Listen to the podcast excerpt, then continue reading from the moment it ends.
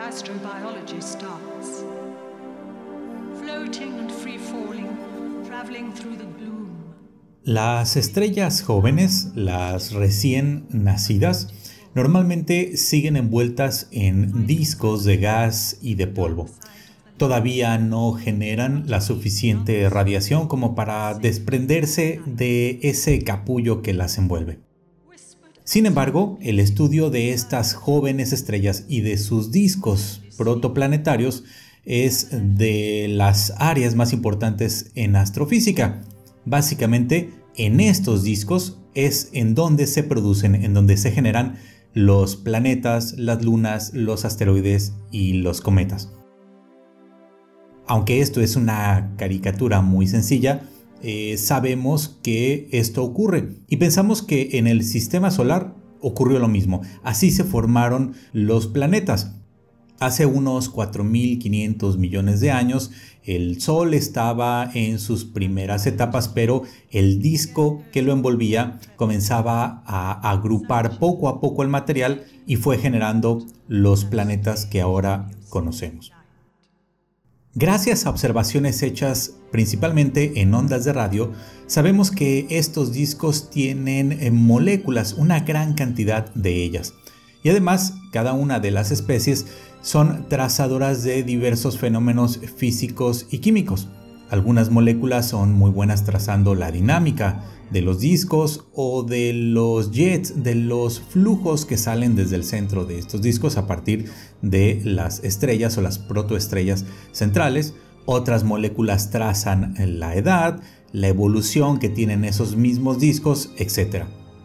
Una de estas moléculas de mayor importancia es el metanol, que lo encontramos en una gran cantidad de objetos en el universo, en nebulosas, en regiones de formación estelar, incluso aquí en el sistema solar, en los cometas, en algunas lunas también de los planetas. Y para algunos tipos de estrellas jóvenes, el metanol puede ser un gran trazador de otras moléculas mucho más complejas. Mi nombre es Vicente Hernández, esto es Las Narices de Tico y el día de hoy les platicaré sobre la herencia alcohólica de un disco formador de planetas.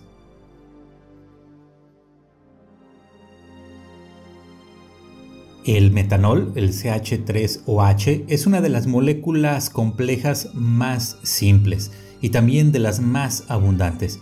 Los astrónomos lo consideran como un precursor prebiótico, esencial para la vida, porque puede usarse, por ejemplo, para construir aminoácidos y proteínas. Y actualmente se sabe que el metanol está presente en un sinnúmero de nebulosas.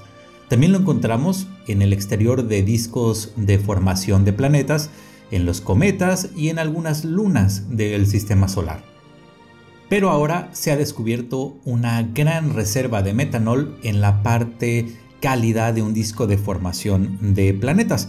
Este reservorio, según los científicos, no puede haberse formado en el propio disco caliente, es decir, en la zona central, en la zona más cercana a la estrella, ya que los modelos químicos indican que ahí no se pudo haber formado tal cantidad de este material. Los investigadores encabezados por Alice Booth de la Universidad de Leiden observaron el disco de formación protoplanetario alrededor de HD 100546. Este disco y su estrella tienen aproximadamente unos 10 millones de años de edad y se encuentra a unos 360 años luz de la Tierra, en dirección de la constelación austral de la Mosca o Musca en latín. Para obtener sus datos, los astrónomos utilizaron el conjunto de antenas ALMA, ubicado al norte de Chile en el desierto de Atacama. Un dato adicional de notable importancia es que en 2005 fue detectado, o por lo menos propuesto, un hueco radial en el disco de gas alrededor de esta protoestrella, alrededor de HD 100546. Esto lo descubrieron con técnicas espectroscópicas. Esta brecha de material faltante fue interpretada como la muestra de la acción de un exoplaneta alrededor de esta protoestrella. Según esta publicación, un trabajo realizado por Anke y Van der Anker en 2005, el planeta gigante podría tener unas 20 veces la masa de Júpiter. Y esto es muy interesante porque está casi al límite de lo que podría considerarse una enana marrón. El descubrimiento del metanol, en este caso, tiene cierta componente de serendipia. El grupo de científicos buscaba en realidad, según una nota de prensa publicada por el grupo de investigación, en realidad ellos buscaban el monóxido de azufre, el SO, y para su sorpresa también detectaron líneas de metanol en sus espectros seguramente detectaron otras moléculas que siguen estudiando. Normalmente en estos espectros se pueden observar varias especies moleculares y varias de sus transiciones, pero se utilizan solo algunas para estudiar los fenómenos físicos y químicos, de manera que podemos esperar en el futuro más publicaciones de este mismo grupo, pero ahora estudiando otras líneas moleculares. Algo a resaltar acerca de la fuente principal en HD 100546 es que pertenece a un tipo estelar llamado Herbig AEBE, que se caracteriza, entre otras cosas, por no mostrar demasiadas especies químicas, debido a las altas temperaturas en las partes medias de los discos y a la intensa radiación ultravioleta. Los objetos Herbig AEBE son en realidad preestelares, es decir, están por comenzar apenas su etapa de secuencia principal y conservan a su alrededor el disco de gas que las alimenta y mucho del polvo estelar. Dicho de otra manera, HD 100546 está por convertirse realmente en una estrella, dentro de muy poco, una vez que comience a quemar hidrógeno en su núcleo. Para entender mejor lo que ocurre con el metanol en esta fuente, recordemos que en los discos protoplanetarios, el CH3OH puede ser observado con los radiotelescopios hasta que es entregado al espacio, hasta que es mandado al medio interestelar a partir de los granos congelados, a partir de los hielos que cubren estos granos. Esto lo observamos en un sinnúmero de nebulosas, como lo habíamos comentado. Y este proceso de lanzar, de mandar el material hacia el espacio, puede realizarse, puede ocurrir ya sea por sublimación o por procesos no térmicos, como podrían ser el impacto de fotones de alta energía, fotones ultravioleta. Para explicar la presencia del CH3OH en esta fuente, los investigadores mencionan que el metanol se produce por el calentamiento de los hielos y posterior desorción o sublimación de la especie química, pero además proponen que hay cierto reabastecimiento del alcohol desde el exterior del disco hacia el interior, probablemente por transporte de hielos y que por supuesto ya estaban presentes ahí, es decir, que fueron heredados de la nube de gas de la nube de material original de la cual se formó la estrella y también este disco.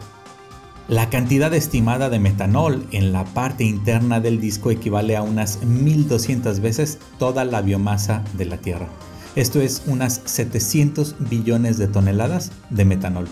Uniendo este resultado con el hecho de que probablemente existe un exoplaneta en el disco, los astrónomos resaltan que toda esta riqueza química puede llegar hasta esos planetas, hasta sus lunas, hasta sus asteroides, hasta sus cometas, con lo que la construcción de bloques químicos de moléculas complejas y prebióticas es bastante factible. Los investigadores buscarán comparar las cantidades de estas sustancias en el disco de HD 100546 con las encontradas en cometas y otros cuerpos del sistema solar.